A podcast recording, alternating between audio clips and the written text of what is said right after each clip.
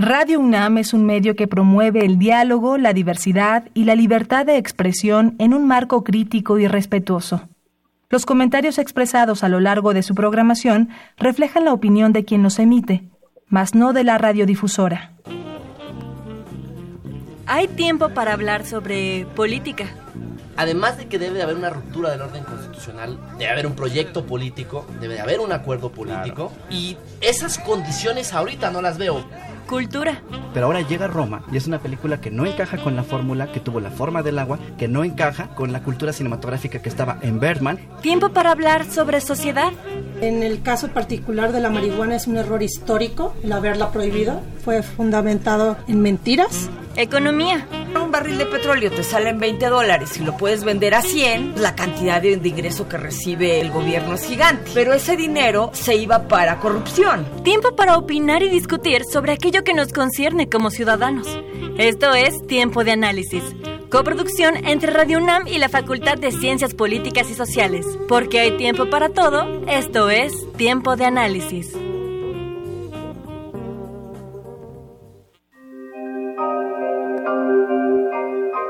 El pasado domingo 13 de octubre, La Paz pareció retornar a Quito luego de 10 días de intensa protesta social, con saldo de 7 muertos y miles de personas heridas o detenidas según el último reporte de la Defensoría del Pueblo en Ecuador. El detonante inmediato del estallido fue el paquetazo. Esto es, un conjunto de medidas económicas con implicaciones directas para la población ecuatoriana que se adoptaron en cumplimiento de un acuerdo técnico de préstamo suscrito con el Fondo Monetario Internacional por monto de 4.209 millones, dado a conocer el 21 de febrero de 2019. Las disposiciones se previeron para la reducción del déficit fiscal, la generación de empleo y la focalización de la política social. Entre ellas, la más popular resultó ser el decreto 883 que eliminó los subsidios a los combustibles, gasolina extra, ecopaís y diésel, vigente por más de 40 años en el país y asumido simbólicamente como una de las grandes conquistas del movimiento indígena. Más allá de estos elementos detonadores, es preciso enmarcar el estallido social en el contexto más amplio de la gestión de Lenin Moreno, en primera instancia, es necesario colocar estos eventos en la perspectiva de su política económica y financiera. El acuerdo de crédito suscritos como FMI, así como otros préstamos suscritos con el Banco Mundial y el Banco Interamericano de Desarrollo, se generan por una necesidad de recursos financieros, que tiene su origen no solamente en el déficit fiscal, sino en una serie de medidas que han mermado los ingresos del fisco y por ende su capacidad de respuesta. Al mismo tiempo, tales medidas han gozado del beneplácito de amplios sectores del empresariado ecuatoriano y en especial de los intereses de la banca. A mayores, la coyuntura de crisis evidencia de forma descarnada un proceso de profunda desinstitucionalización política en el país la capacidad de las instituciones de la democracia representativa para canalizar el descontento social y el recurso a la fuerza pública denotan un último término del grave crisis de representación que aqueja a las formaciones políticas presentes en los órganos de poder. Acompañando todo esto, las numerosas muestras de desprecio y prejuicio hacia los sectores populares por parte de las autoridades y los medios en prensa más importantes del país refuerza la percepción de un gobierno alejado de las mayorías. Los alarmantes eventos del país latinoamericano también permiten identificar la realineación geopolítica operada por el gobierno de Lenin Moreno.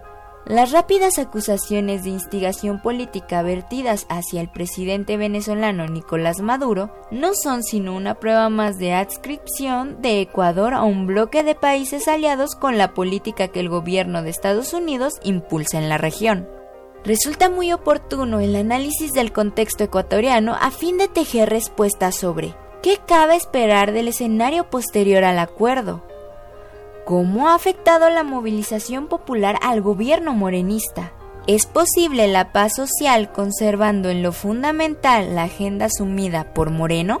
Con información de Rosa García Chediak, yo soy Karina Venegas y estás escuchando Tiempo de Análisis.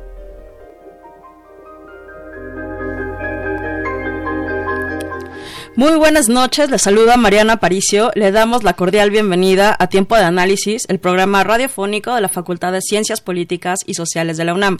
Transmitimos a través del 860 de amplitud modulada y vía internet www.radio.unam.mx. Pueden marcarlos a los teléfonos en cabina 55 36 89 89, Lada sin costo 01800 505 26 88. También pueden seguirnos y enviar sus comentarios en nuestras redes sociales, en Twitter, arroba tiempo-análisis, en, en Facebook búscanos como tiempo de análisis y en Instagram tiempo-análisis. Pues bueno, esta noche vamos a hablar sobre Ecuador, el decreto 883, y para este programa tenemos invitados de lujo.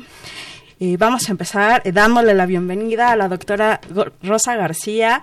Ella es profesora de la Facultad de Ciencias Políticas y Sociales, adscrita al Centro de Estudios Latinoamericanos. Es doctora en procesos políticos contemporáneos por la Universidad de Santiago de Compostela, en España, y postdoctora en estudios latinoamericanos por la UNAM. Desarrolla en la actualidad el proyecto de investigación Intersectorialidad en Políticas Públicas, Experiencias de México y Ecuador en torno a los servicios educativos. Rosa, bienvenida al programa. Muchas gracias, Mariana. Muy buenas noches.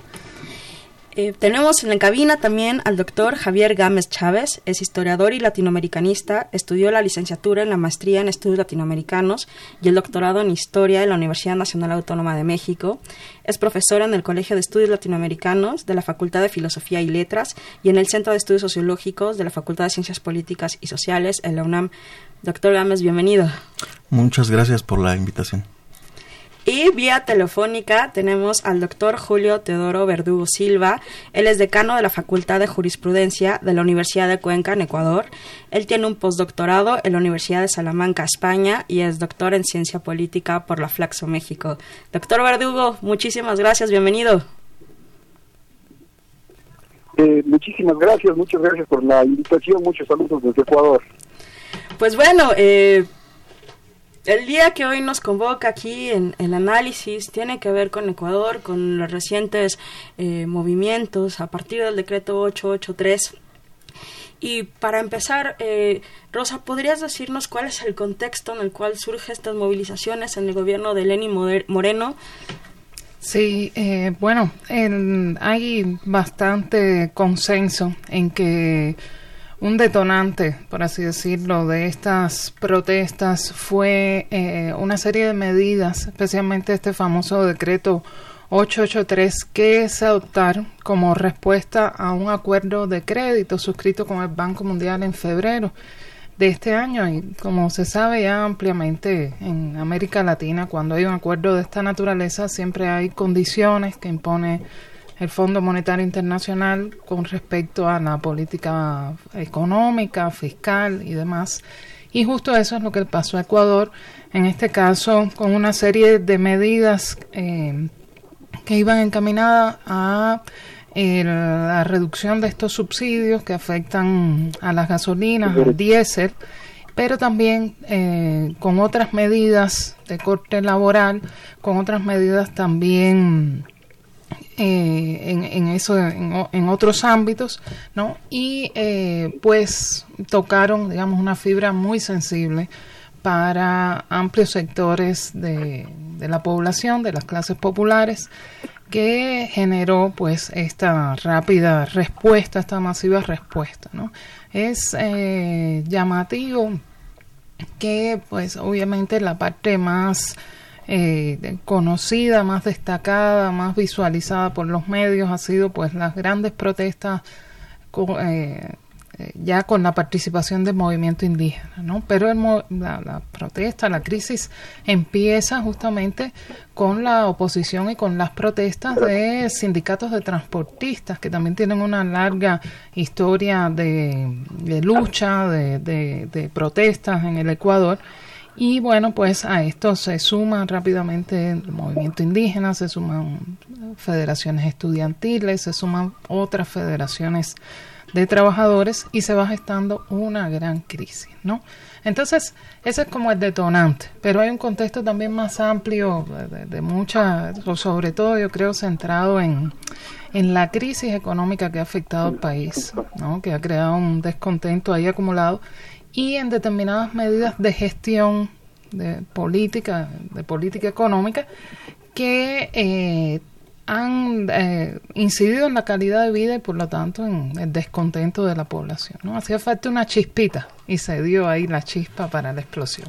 Bueno, Ecuador siempre necesita chispas para, para salir, la movilización de la sociedad, eh, pero Julio, eh, doctor Verdugo, Tú que estás en el Ecuador, digo, estás en la Universidad de Cuenca, pero, pero tú también estás muy cercano a, Quito. Eh, ¿Cuál es el pulso que se siente en el Ecuador?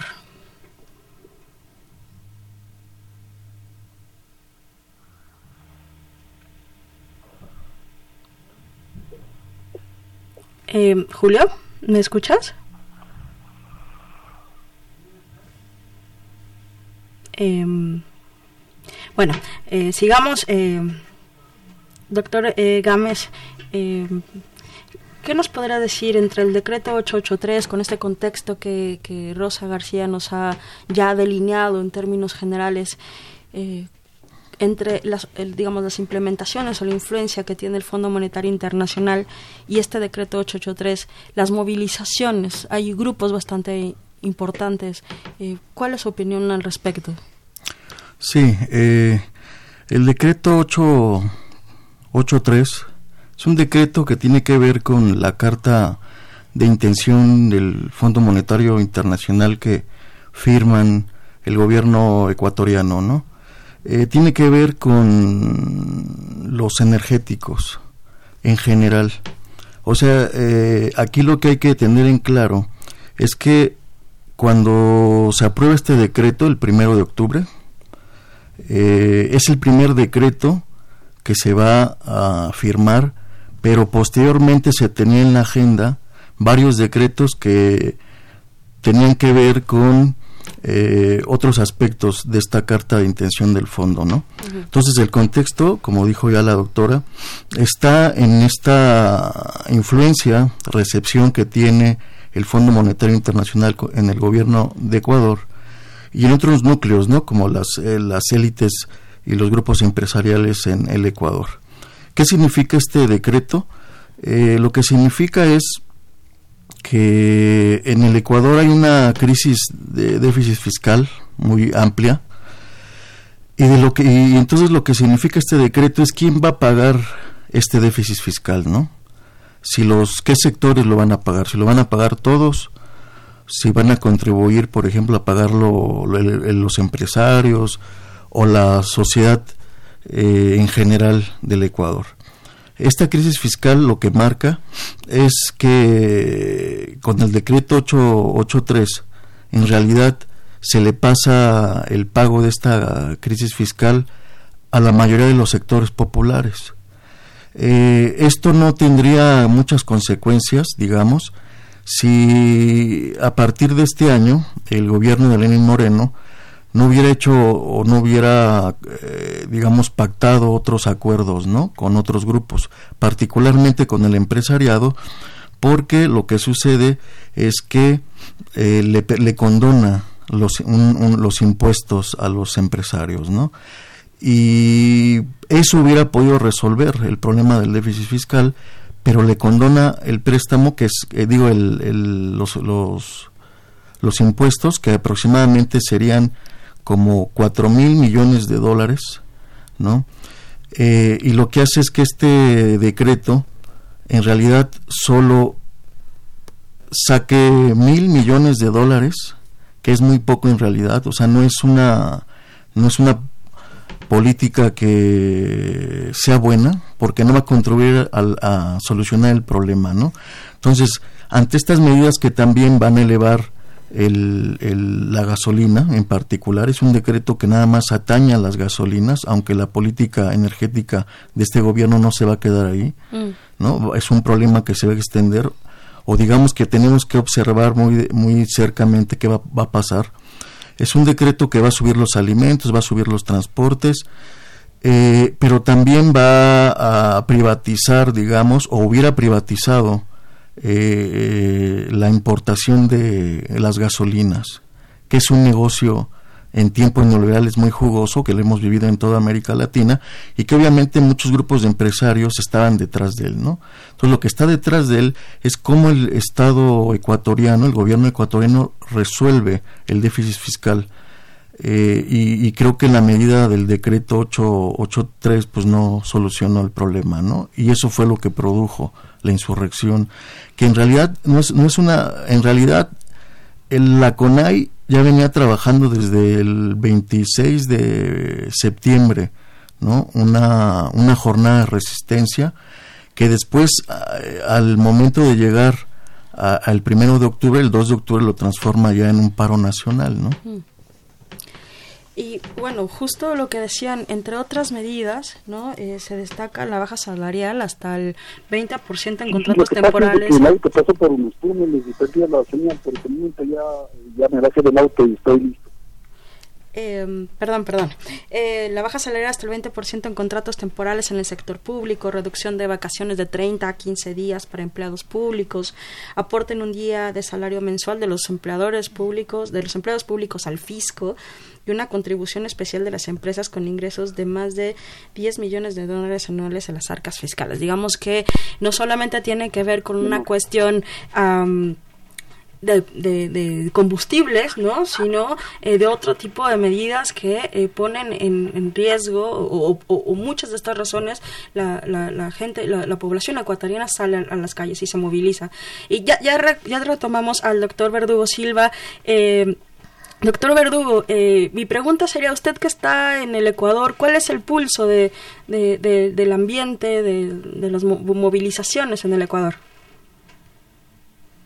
Bueno, sí, eh, buenas noches, qué pena que eh, me haya desconectado, pero bueno, eh, en cuanto a su pregunta, le tengo que comentar que desafortunadamente en el Ecuador durante estos últimos días vivimos mucha zozobra porque hubo movilizaciones muy fuertes, con mucha violencia por parte de los diferentes actores movilizados, actores tanto estatales como sociales, y eso trajo como consecuencia un ambiente que de alguna forma no se había vivido desde hace muchos años, si bien acá en el eh, Ecuador, digamos, desde que somos eh, república, eh, existe una profunda inestabilidad política en el ejercicio del poder de los titulares del Ejecutivo, por ejemplo, sin embargo, entre el 2017 y el 2017 vivimos un lapso de estabilidad política con solo presidente de la República durante 10 años con gobierno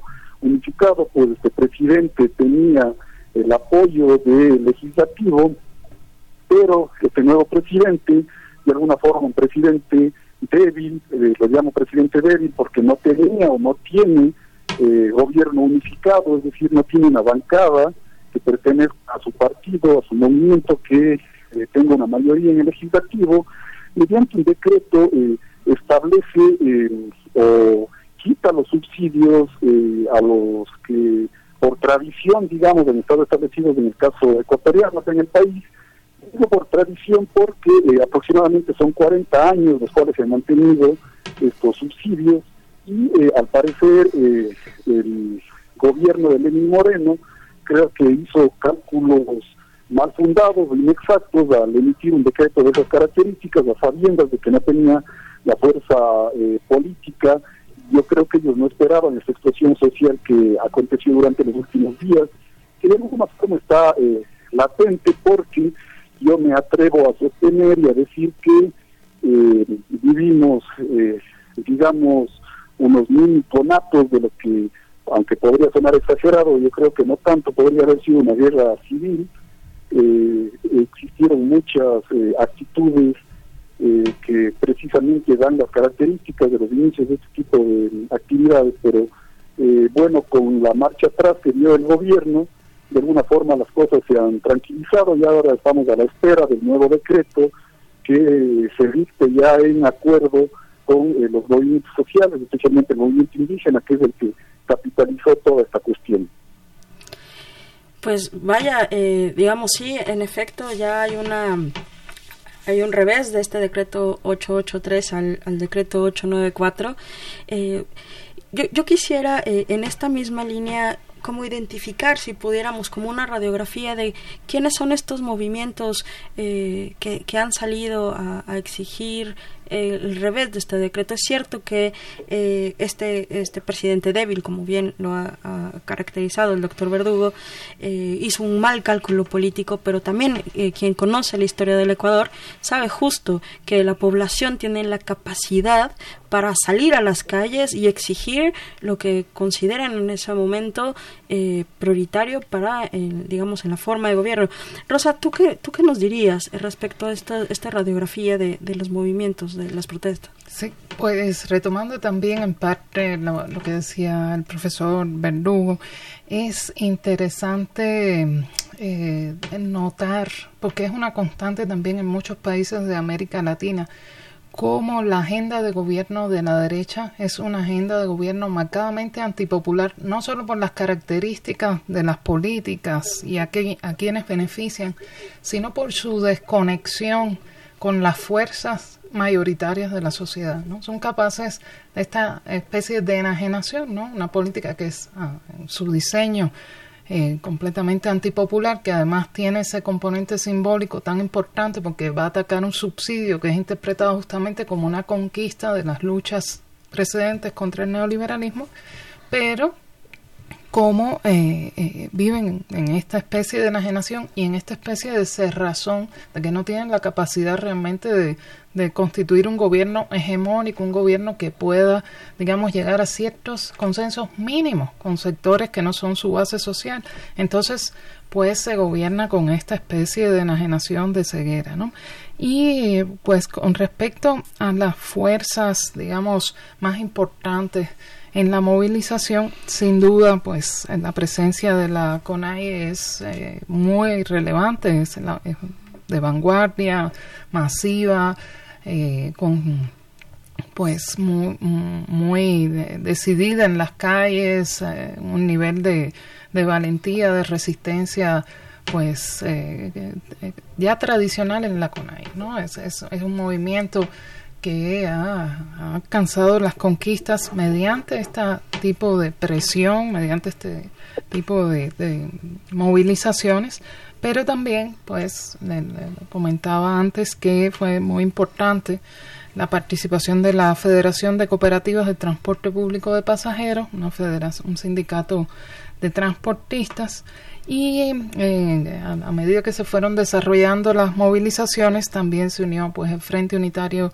de Trabajadores, que es una de las federaciones sindicales más grandes del Ecuador, movimientos estudiantiles, eh, también pues periodistas, ONGs y em, mucha también población, no necesariamente militante, pero que ante la escalada de la violencia, porque ese también es un aspecto muy a destacar en esta crisis, mm. no solo que, que, hubiera una crisis de política, manifestaciones, sino la, la represión que tuvo muchos, muchos eh, aspectos que después los podemos retomar que son alarmantes, honestamente. No solo contrastándolo con el periodo de, de paz de la década anterior, sino pues la intensidad con que se vio. Y decía esto de la población en general que se manifiesta en hechos tales como los famosos cacerolazos, mm. cuando se decreta el toque de queda, mm. la población está harta de la violencia, está en desacuerdo con esa situación y la, manifestación que ya hemos visto en otros contextos, espontánea, ¿no? de coordinación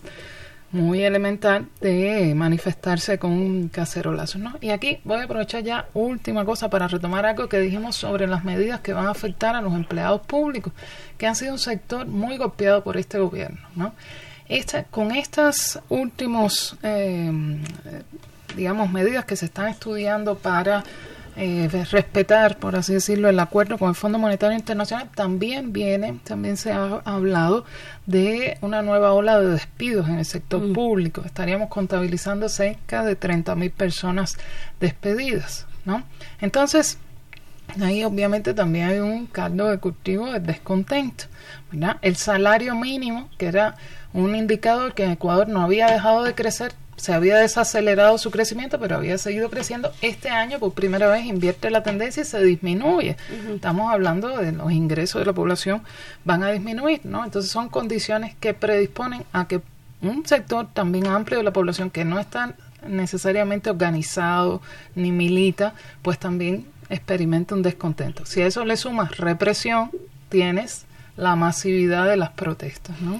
Claro, y digamos, es un sector importante, ¿no? Este caldo de cultivo casi como una, si lo pudiéramos describir, una olla de presión. Eh, y, digamos, e, es, es preocupante.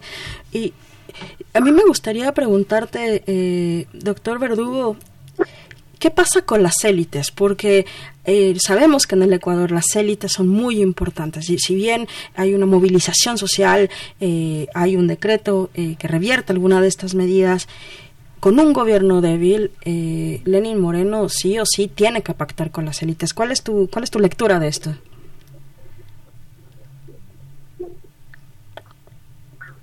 sí, bueno, eh, yo creo que eh, para contestar a tu pregunta eh, hay que hacer una contextualización que de alguna forma también está relacionada con lo que han dicho ya los otros panelistas. Y es que a pesar de ser un gobierno débil, Lenin Moreno o su gobierno han tomado ya determinado tipo de decisiones que trajeron como consecuencia una especie de inactividad o pasividad por parte de los diferentes actores sociales, tanto individuales como colectivos. Eh, me permito poner un ejemplo. Eh, acá eh, usamos básicamente dos tipos de gasolina, una que la llamamos la gasolina extra, que es de poco octanaje, y la gasolina super, que tiene mayor octanaje y que no deben usar los vehículos de alta gama. hubo ya una primera subida, o, del precio del combustible llamado super y eh, se había preveído que probablemente eso iba a traer como consecuencia eh, algún tipo de eh, incomodidad por parte de los usuarios porque la cuestión de los subsidios ha sido un fenómeno bastante complejo y bastante delicado acá en el país. no olvidemos, por ejemplo, que eh, Balabucarán precisamente cayó en el 96 porque una de las medidas, entre comillas, antipopulares que tomó fue elevar el precio del gas, que acá está hiper subsidiado. Eh, fíjate que el cilindro de gas, como lo llamamos acá, que en el mercado internacional debería costar sin subsidios el equivalente a 15 dólares, eh, acá se lo vende a 2 dólares con 60 centavos aproximadamente. Mm, Entonces, hay un subsidio muy grande y obviamente eso trae como consecuencia que eh, muchas bandas contrabandistas se enriquezcan con eh, eh, la venta ilegal, obviamente, de la gasolina y del gas, tanto hacia el norte en Colombia y hacia el sur mm. en Perú. yo creo que el gobierno de Moreno, sus asesores creyeron que la sociedad eh, inmóvil, digamos, por estos últimos 10 años en las que de alguna forma estableció una hegemonía Rafael Correa y desactivó, si podríamos decir, la movilización social con algunas estrategias desde una, desde una idea, digamos, política pura y dura eh, que le trajo muchos eh, resultados. Sin embargo, como dije hace un momento, yo creo que Moreno se equivocó al creer que esta cuestión iba a, producirle, eh, o mejor dicho, no iba a producir movilización. Eh, lo interesante es de que cuando se emite el decreto, el primer gran actor que pone en jaque, si cabe término, al gobierno son los transportistas. Pero eh, el gobierno logra, digamos, negociar con los transportistas y logra desactivar su movilización. Aparentemente, los transportistas habían paralizado las ciudades eh, con sus vehículos, con sus carros y cosas por el estilo, eh, logran eh, la negociación y los transportistas se desmovilizan, pero por sorpresa, las pocas horas, contra la batuta, en este caso, el movimiento indígena, que como dije, hasta su momento durante muchos años no se había movilizado con la fuerza con la que la hizo estos últimos días, y eh, esa movilización se vuelve de carácter nacional.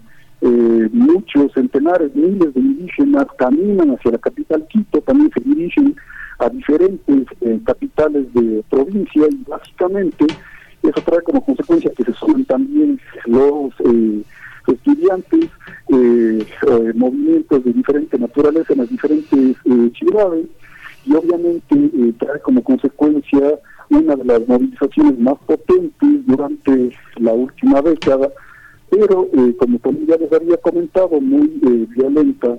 Y obviamente yo hago énfasis en esta cuestión de la violencia porque la violencia tenía diferentes direccionalidades o orígenes, es decir, hay una violencia nunca antes vista en la historia del Ecuador por parte de la fuerza pública, eh, tomando en consideración que estamos en Sudamérica y obviamente en la época de dictaduras, antes del de, regreso a los gobiernos democráticos desde finales de la década de los 70, en el Ecuador eh, habían regido lo que acá se suele llamar las dictablandas en comparación a esas dictaduras brutales que existieron en Argentina, en Chile, en Uruguay. Sin embargo, eh, o mejor dicho, eso había creado el imaginario acá en el Ecuador de que la policía y eh, el ejercicio de la fuerza por parte de los militares había o siempre sido bastante, citar el término dócil, pero oh sorpresa, desafortunadamente vimos ahora eh, a militares y sobre todo a la fuerza pública y policial que hicieron a mi juicio un uso excesivo de la fuerza eh, hubo, a mi juicio, también bastante vulneraciones de derechos humanos, sobre todo la integridad física, psíquica de algunos protestantes, pero también vimos mucha eh, violencia por parte de los grupos sociales que protestaron o de individuos.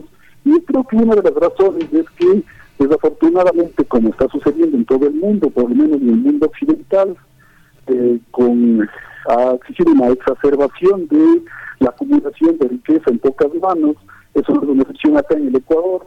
El Ecuador, como ustedes saben, es un país eh, dolarizado y eso trae como consecuencia determinadas dinámicas sociales y desafortunadamente vemos, o mejor dicho, esta movilización permitió, digamos, palpar en carne propia, más allá de los números, las encuestas, de las cifras macroeconómicas y cosas por el estilo, que lo, manejan los económicos, básicamente vimos que hay poblaciones de ahí, hay bastas, eh, basta un vasto número, digamos, de ciudadanos que eh, lograron, si cabe el término, eh, traducir su rabia, su resentimiento hacia el gobierno, hacia el rol eh, del Estado, porque hay un proceso de acumulación potente de riqueza, básicamente acá en el Ecuador, en pocas manos, y obviamente la falta de acceso a servicios públicos de calidad, por ejemplo, eh, o a un trabajo digno eh, por eh, altos sectores de la población.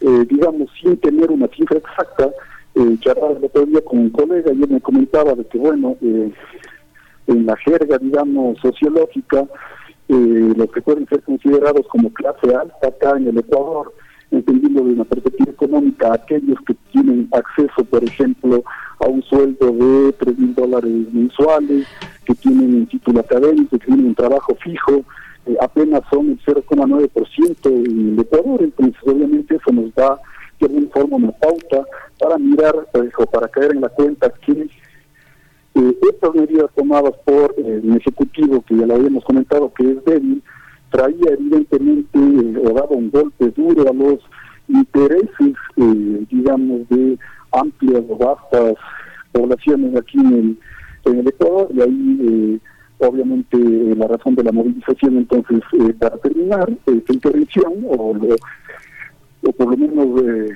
tratando de contestar esta pregunta yo veo que existen dos racionalidades digamos la racionalidad economicista digamos de las burocracias ecuatorianas o todas las burocracias que giran alrededor del Ministerio de Economía que para ellos es, de, entre comillas, racional tomar este tipo de medidas para supuestamente no poner en peligro la dolarización. Hay una discusión entre economistas de derecha e izquierda si que efectivamente eso pone o no en peligro la dolarización, pero también la racionalidad, digamos, de los oprimidos, de los de abajo, de aquellos que afortunadamente no tienen la posibilidad de acceder a un nivel aceptable de vida, que al mirar que existe eh, eh, una subida eh, bastante fuerte del precio de la gasolina y eso trae como consecuencia eh, elevar también el costo de la vida, desde su racionalidad también se moviliza para, citar el término, defender esa especie de ayuda estatal. Pues muchísimas gracias, doctor Verdugo. Vamos a eh, una breve cápsula, nuestra segunda cápsula, y ahorita volvemos. Muchísimas gracias. Eh, manténgase en línea, por favor.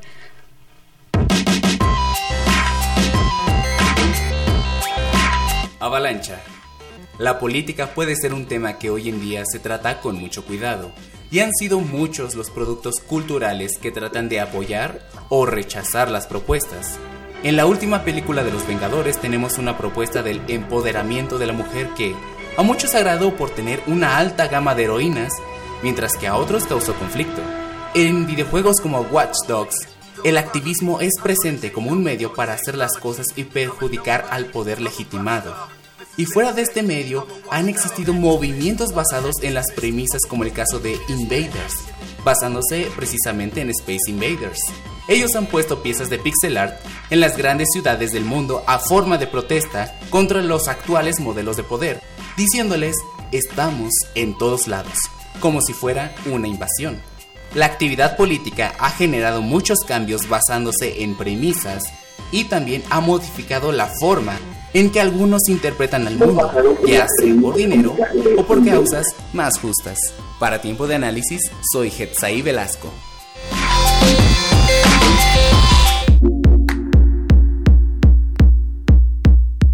Tras el decreto 883 emitido por el presidente de Ecuador, Lenín Moreno, con la intención de eliminar el subsidio de los combustibles, podríamos pensar que aquello no sería de importancia para las clases populares y de la periferia. Sin embargo, este decreto ocasionó que las poblaciones ecuatorianas se manifestaran en las calles, principalmente las clases populares, entre ellas la población indígena, quienes ocupan aproximadamente un 8% del total de la población ecuatoriana. Pero, ¿por qué este tema compete de gran importancia a la comunidad indígena? Primeramente, cabe recalcar que no existe una moneda ecuatoriana, así que la economía del país se rige mediante el dólar, por lo que el consumo de productos se vuelve más caro y cotizado. El subir el precio del combustible pone en riesgo la producción agrícola, que es la principal fuente de empleo de la población indígena, por ejemplo, el uso del tractor, el transporte de los alimentos, los viajes, etc. A todo esto agreguemos el descuento de un día de trabajo en el sector popular para agilizar la paga del Fondo Monetario Internacional. Eso trae consigo un futuro escenario catastrófico frente al alza de precios en productos de consumo diario y la baja en salarios para adquirirlos. Al levantarse en protesta los pueblos indígenas ecuatorianos, junto con demás personas que se unen a la lucha, es Lenín Moreno quien invita al diálogo a las comunidades indígenas para intentar resolver sus demandas, comunicándolo por cadena nacional. En un inicio, se niegan estos diálogos frente a las amenazas, la militarización de las calles y el toque de queda, recordando también el asesinato en Quito de su líder, Inocencio Tucumbi. Cabe resaltar que durante las protestas iban acompañadas de consignas a favor de los pueblos indígenas. Históricamente, estos pueblos subalternos han sido vulnerabilizados por el Estado, aprovechándose de sus tierras, la selva amazónica del Ecuador, privatizando y destruyendo todo aquello que beneficia al Estado a costa de sus tierras. Es importante destacar el papel de los pueblos indígenas en esta protesta y la búsqueda de la paz, añadiendo que este no es el final de la lucha, pues la búsqueda por sus derechos y protección de su integridad aún está en pie. Para Tiempo de Análisis, Luis Romero y Nancy Valerio. Cuando hablamos de protestas dentro de una sociedad, entendemos que se tratan de inconformidades dadas a conocer a través de diversos actos como marchas, huelgas y paro de actividades. Lo que se busca es lograr una respuesta por parte de determinada institución a los problemas planteados. ¿Sabías que la primera protesta a la que se tiene registro fue en el antiguo Egipto siglo XII a.C.? En la cual los obreros que trabajaban en la tumba de un faraón soltaron sus herramientas y le exigieron a los sacerdotes que se les pagara lo que se les debía por el trabajo que ya habían hecho. Desde entonces y hasta la fecha, las protestas han marcado grandes pautas en la historia mundial, y hoy en día, gracias al avance de la tecnología y los medios de comunicación, es fácil saber lo que ocurre en otros lugares del mundo en tiempo real. Cuando se presentan este tipo de situaciones es importante que las partes involucradas fomenten el diálogo para explicar sus puntos de vista de forma pacífica y así llegar a acuerdos que beneficien a la sociedad y se termine cualquier muestra de inconformidad. Para tiempo de análisis, Melissa Paniagua.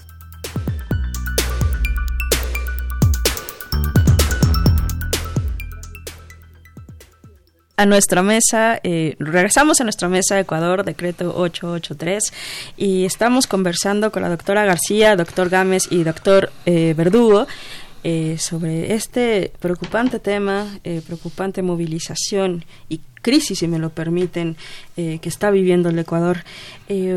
doctor Gámez, ya hemos mapeado el contexto político, la movilización, eh, los posibles problemas, las élites.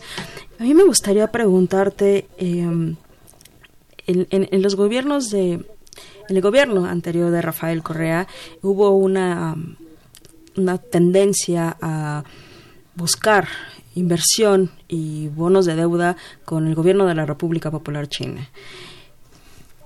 Se esperaba que cuando Lenin Moreno llegara a la presidencia o cuando tomara la presidencia, siendo él un pupilo de Rafael Correa, mantendría estos, eh, eh, eh, este, este, esta línea, pero rompe completamente también con él. todo lo cual no quiere decir que la República Popular de China sea un buen samaritano. ¿no? Tiene sus complejidades en la región, ya se está discutiendo cuáles son los costos y los eh, de, tener ¿no? a China como como como, como un país eh, que toma que toma decisiones a partir de las inversiones y de la ayuda en distintos ámbitos. Pero este giro entre quién es el coco es el Fondo Monetario Internacional, ¿no? Porque como bien lo decía Rosa al, inicio del programa, cada vez, digamos, las, las, reglas que nos impone el Fondo Monetario Internacional cuando hay eh, problemas y hay, un, hay dinero, digamos, recursos de por medio, hay una serie de medidas que tienen mucho que ver con lo que está haciendo Lenín Moreno, pero por otro lado tampoco el Ecuador le ha ido bastante bien con la República Popular China. Entonces, ¿qué opina usted al respecto? Sí, eh, en el fondo, esta pregunta tiene que ver con qué modelo de desarrollo en el Ecuador, ¿no? Eh, y en particular en América Latina. ¿Cómo vamos a financiar nuestro desarrollo? Eh, el Ecuador, digamos que cuando llega el gobierno de Correa y toda esta propuesta progresista en América Latina, se va a financiar con el petróleo, ¿no? Y eso es importante, de ahí sacaban los recursos para diferentes programas eh, en todos los sentidos, ¿no? Económicos, sociales y culturales. El problema es cuando baja el precio del petróleo. Un barril de petróleo valía 150 dólares y ahora está valiendo 65 dólares. Ahí es donde viene el problema, ¿no? Por lo tanto, eh, digamos que el primer gobierno de Correa fue un gobierno en el cual eh, estabilizó la economía ecuatoriana y la hizo crecer. Pero el problema viene cuando, cuando se estabiliza esta economía y hay un crecimiento a partir del petróleo y cuando baja, obviamente se necesita buscar préstamos internacionales para seguir eh, desarrollando esta política económica de crecimiento hacia adentro, ¿no? Eh, ¿Dónde buscarlo? Rafael Correa, el gobierno de Rafael Correa, en su primer gobierno eh, fue es obvio que estuvo en contra del Fondo Monetario Internacional. Y esta búsqueda pues los lleva a los capitales chinos no eh, el problema de los capitales chinos que siempre pues es un préstamo y como cualquier préstamo eh, no solo son los intereses sino las condiciones en que se presta este este dinero. Porque además los chinos también lo ven como una inversión fuera de su territorio eh, particularmente, por ejemplo, eh, esto lo podemos ligar con las diversas insurrecciones indígenas que se han dado en el Ecuador, es que el gobierno chino también hace inversiones en el Ecuador, particularmente en las empresas extractivistas, ¿no? en las empresas mineras, que hay capitales chinos y también canadienses. Eh, y eso es lo que hace que los grupos o la CONAI, como la Organización Nacional Organizada de los Indígenas, desde el gobierno de Correa tienen una resistencia por su territorialidad. Esto quiere decir por, por su forma de gobierno, por administrar sus riquezas en sus territorios y, y mantener, digamos, una ecología sustentable para su propio proyecto como nacionalidades indígenas, ¿no? Eh, y entonces, Aquí el problema surge cuando lo que no se sabía, que después se supo ya a inicios del año pasado, que cuando Lenin Moreno fue vicepresidente de Correa, hubo corrupción. Lo, lo, lo, impresionante es que la mayoría del grupo de la Revolución Ciudadana no lo sabían, hmm. o no sabemos si lo sabían o, o, no. Pero quien sí lo sabía, y es muy obvio, es el Departamento de Estado estadounidense. Claro. Por lo cual, yo, lo, mi, hipótesis es que fue la manera de cómo Lenin Moreno lo pudieron doblegar, ¿no?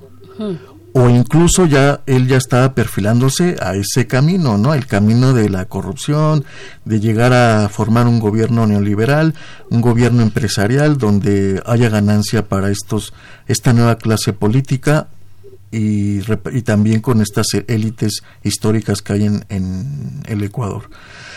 Entonces lo que yo creo es que de esa manera eh, el Fondo Monetario Internacional puede entrar en Ecuador y se esperaba que Correa continuara el proceso, digamos, de la revolución ciudadana, que mantuviera esta relación con los gobiernos, con el gobierno chino, con préstamos, porque obviamente el problema esencial es qué tipo de desarrollo, qué desarrollo hacemos en el Ecuador y en, general en América Latina. Pero yo creo que hubo este quiebre, ¿no? Este quiebre donde ya eh, Lenin Moreno, cuando era vicepresidente, eh, cae en corrupción, todavía se va a trabajar a la ONU, ¿no? Y regresa, eh, le dan, digamos, la batuta para la próxima presidencia, gana las elecciones, pero yo creo que ya las élites y el, el gobierno estadounidense sabían muy bien de este escándalo que se iba a hacer sobre la corrupción, ¿no? Hmm. Eh, a partir de que aparecieron los papeles de Panamá, ¿no? Entonces, el problema es qué tipo de desarrollo y cómo lo financiamos. Creo que no se ha visto las posibilidades internas de, por ejemplo, qué tipo de proyecto tiene económico la CONAI. Lo que hay que decir es que la CONAI es un sujeto histórico desde, bueno, el movimiento indígena es un sujeto histórico que ha participado en todos los procesos eh, políticos de la nación ecuatoriana desde la independencia, pasando por la revolución liberal, pero hasta, pero particularmente es un sujeto histórico a partir de los años 80 y ya para los años 90 tiene un programa político nacional, ¿no? Entonces yo creo que el problema de esta democracia, digamos, delegativa, formal, es que, digamos, los partidos políticos no hacen caso de las propuestas no solo de la CONAI como un movimiento indígena, sino de los movimientos populares en el Ecuador, de cómo podemos, cómo se puede llevar a cabo un desarrollo y un crecimiento de la economía, ¿no? Pues nos quedan diez minutitos, eh, pero me encantaría lanzarles una pregunta eh, a, los tres. Eh, entonces, digamos, retomando un poco nuestra mesa de, análisis, corrupción desde el año pasado fue un tema importante en el Ecuador, movilización, bajo de precios de los commodities, el desarrollo, dónde se obtienen los capitales, una crisis política, un presidente débil, violencia, todas estas características, ¿qué podemos esperar en el futuro cercano, sobre todo y pensando en, este en el nuevo decreto, en el, 894? ¿Qué podemos esperar en, en términos del, del Ecuador? Eh, ¿Es posible un diálogo entre las distintas facciones? Eh, caerán Lenín Moreno, qué pasa con la élite ecuatoriana, con los inversionistas eh, en el Ecuador. Eh, si quieren, eh, tres minutitos, empezamos con, con el más lejano. Eh, doctor Verdugo, ¿qué nos diría con esto en tres minutitos para cerrar nuestro programa?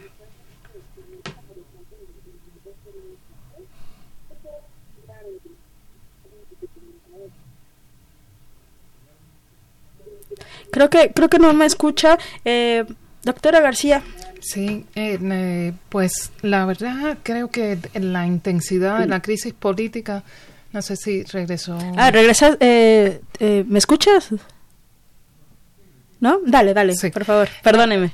la intensidad de la crisis política que, que hemos visto esto en los días pasados y la, mm, los resultados de la negociación o el diálogo, como, como se le llamó, eh, me hacen pensar que Lenin Moreno va a seguir tratando de avanzar una agenda de política económica que es la agenda de los grandes intereses, de los grandes capitales en el Ecuador, del sector bancario concretamente, y negociar los mínimos indispensables con los sectores más conflictivos. ¿Hasta qué punto va a llegar esto? Bueno, hasta el punto que se encuentre otra figura política más afín con las derechas y Lenin sea completamente prescindible. Además de la debilidad política de Lenin, Lenin tiene acusaciones de corrupción él mismo. Y aprovecho un minutico nada más para volver a, hacer un paralelo con América Latina y cómo se ha usado los casos de corrupción para dañar y desestructurar profundamente a los proyectos que, que intentaron al menos crearle ciertos límites al avance del neoliberalismo. ¿No? Entonces, en la corrupción hay hechos, hay casos. El caso de Brasil es clarísimo, ¿no? Clarísimo, Ecuador también, Ecuador también. O sea, hay acusaciones de corrupción tan ridículas y tan eh, no fundamentadas que, bueno, que, que, han servido para la persecución política, ¿no? Entonces, esa es una parte de la estrategia que se está usando para poner en retirada a las fuerzas progresistas, como se les llamó, a estos gobiernos reformistas, ¿no? a los partidos que, que avanzaron estos proyectos, y en el caso de Ecuador se ve. Entonces, que para mí queda la perspectiva de que Lenin Moreno no tiene mucha carrera por delante, lo van a usar hasta que sea útil, cuando deje de ser útil en la reestructuración que está haciendo, van a prescindir de él y la conflictividad en Ecuador puede seguir, porque tenemos una agenda de gobierno que no rescata y no está dispuesta a pactos sociales, a pactos con las mayorías. Eh, ya eh, tenemos nuevamente al doctor Verdugo. Eh, ¿Me escucha? ¿Me escucha, doctor? Creo que no, creo que lo volvimos a perder. si quiere cerrar, doctor Gámez.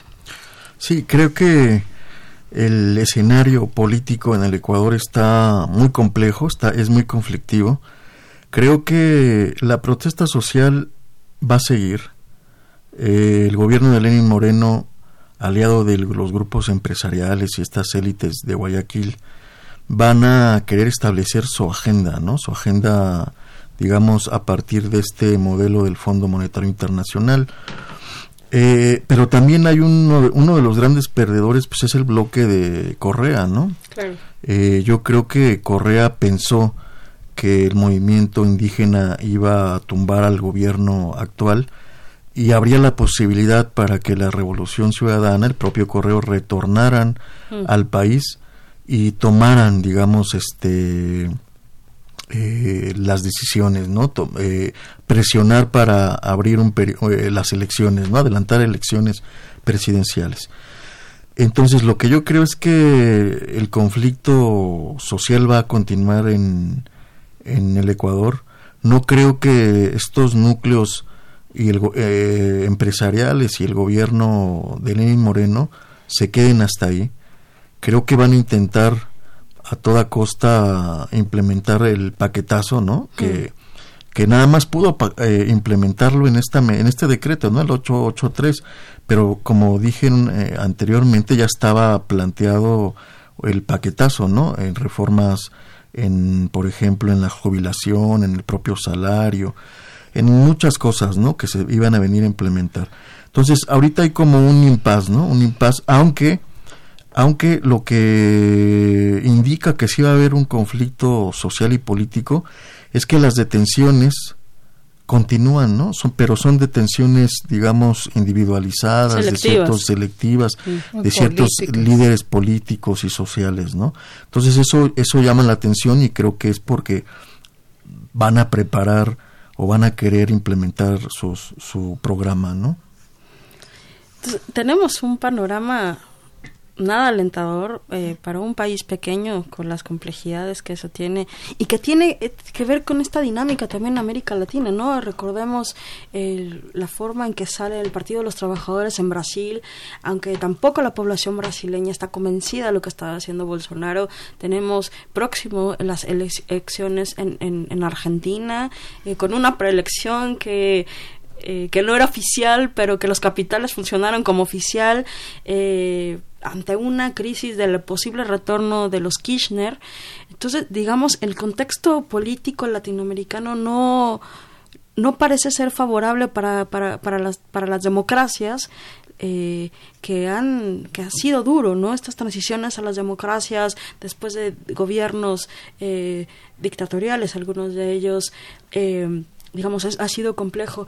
Ya tenemos eh, eh, de regreso al doctor Verdugo. doctor Verdugo, yo les preguntaba acá a los colegas en México, ¿qué esperamos en el futuro inmediato en el Ecuador, eh, sobre todo a partir del decreto 894, en, un, en un marco de crisis de crisis política, de corrupción, de bajo precios de los commodities. ¿Cuál sería su, usted que está viviendo allá, cuál sería el pulso para estos pues, estos próximos, próximos días, meses. Un poco acá hablábamos eh, que Lenin Moreno probablemente esté en el poder hasta que eh, le sea útil ¿no? a la, a la, a la élite de distintos, distintos espectros. Eh, nos quedan tres minutitos para cerrar el programa. ¿Qué opina usted al respecto?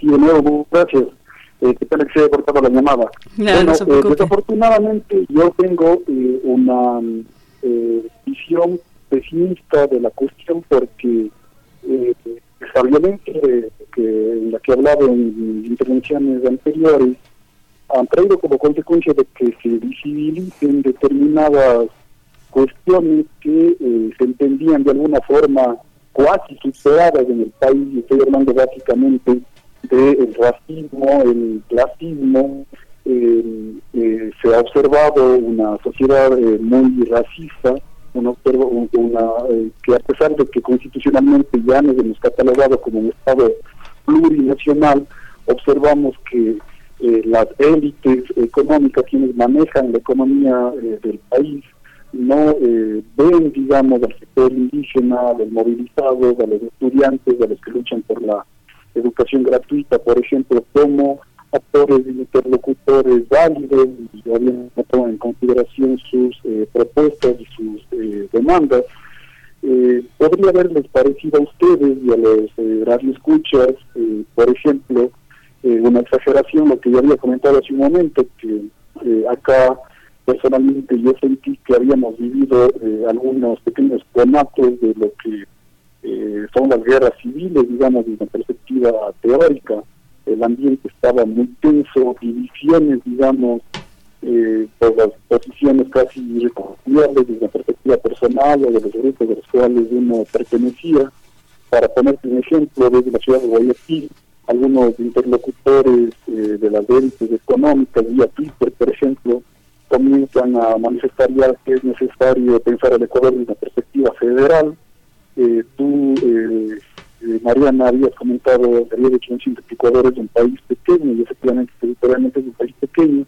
Y sin embargo, las élites eh, no ven la posibilidad de que este territorialmente pequeño pueda ser manejado desde un Estado unitario y hablan de descentralización, sobre todo de federalismo. Y cuando hablamos de federalismo estamos hablando de Guayaquil, que es, digamos, lo que se llama acá la capital económica del Ecuador, como un Estado federal independiente que seguiría, que sigue, seguiría, perdón, formando parte del Ecuador, pero que desde una perspectiva federal obviamente tomaría distancia. Entonces, esas cuestiones son muy peligrosas, obviamente nos permiten de alguna forma tener el pulso, como tú también has manifestado, de eh, lo que se viene. Eh, yo desafortunadamente eh, creo que la válvula de escape eh, de todo este ánimos caldeados que estamos observando acá en el Ecuador serán las eh, elecciones del 2021. Eh, doctor, doctor Verdugo, eh, de la democracia, de la de la democracia formal. Eh, perdone, eh, tenemos que, dejarlo aquí. Eh, seguiremos conversando si usted me lo permite. El tiempo en radio es bastante malo eh, y tenemos que ir cerrando. Le agradezco un montón habernos aceptado la llamada desde, desde el Ecuador. Sé que estás esperando un vuelo. Agradezco al doctor Julio Tedro Verdugo, decano de la Facultad de Jurisprudencia de la Universidad de Cuenca, a la doctora Rosa García del Centro de Estudios Latinoamericanos de la Facultad de Ciencias Políticas y Sociales y al doctor eh, Javier Gámez. profesor de estudios latinoamericanos y de sociología en la Facultad de Ciencias Políticas. Muchísimas gracias a los tres. Gracias, Santi. Eh, este estuvo, este programa estuvo en la operación de cabina Humberto Sánchez Castrejón y en continuidad Tania Nicanor. Este programa es conducido, producido por la Coordinación de Extensión Universitaria de la Facultad de Ciencias Políticas y Sociales, dirigida por Sergio Valera, Varela, productor Oscar González y asistente de producción Jessica Martínez, Servicio Social Karina Venegas. Se despide de usted, Mariana Paricio. Muy buenas noches. Esto fue Tiempo de Análisis. Una coproducción de Radio UNAM y la Facultad de Ciencias Políticas y Sociales. Tiempo de Análisis política, debate, cultura, sociedad, economía, periodismo, movimientos sociales. Opina, debate, discute, analiza. Tiempo de análisis. Un espacio donde con tu voz construyes el debate.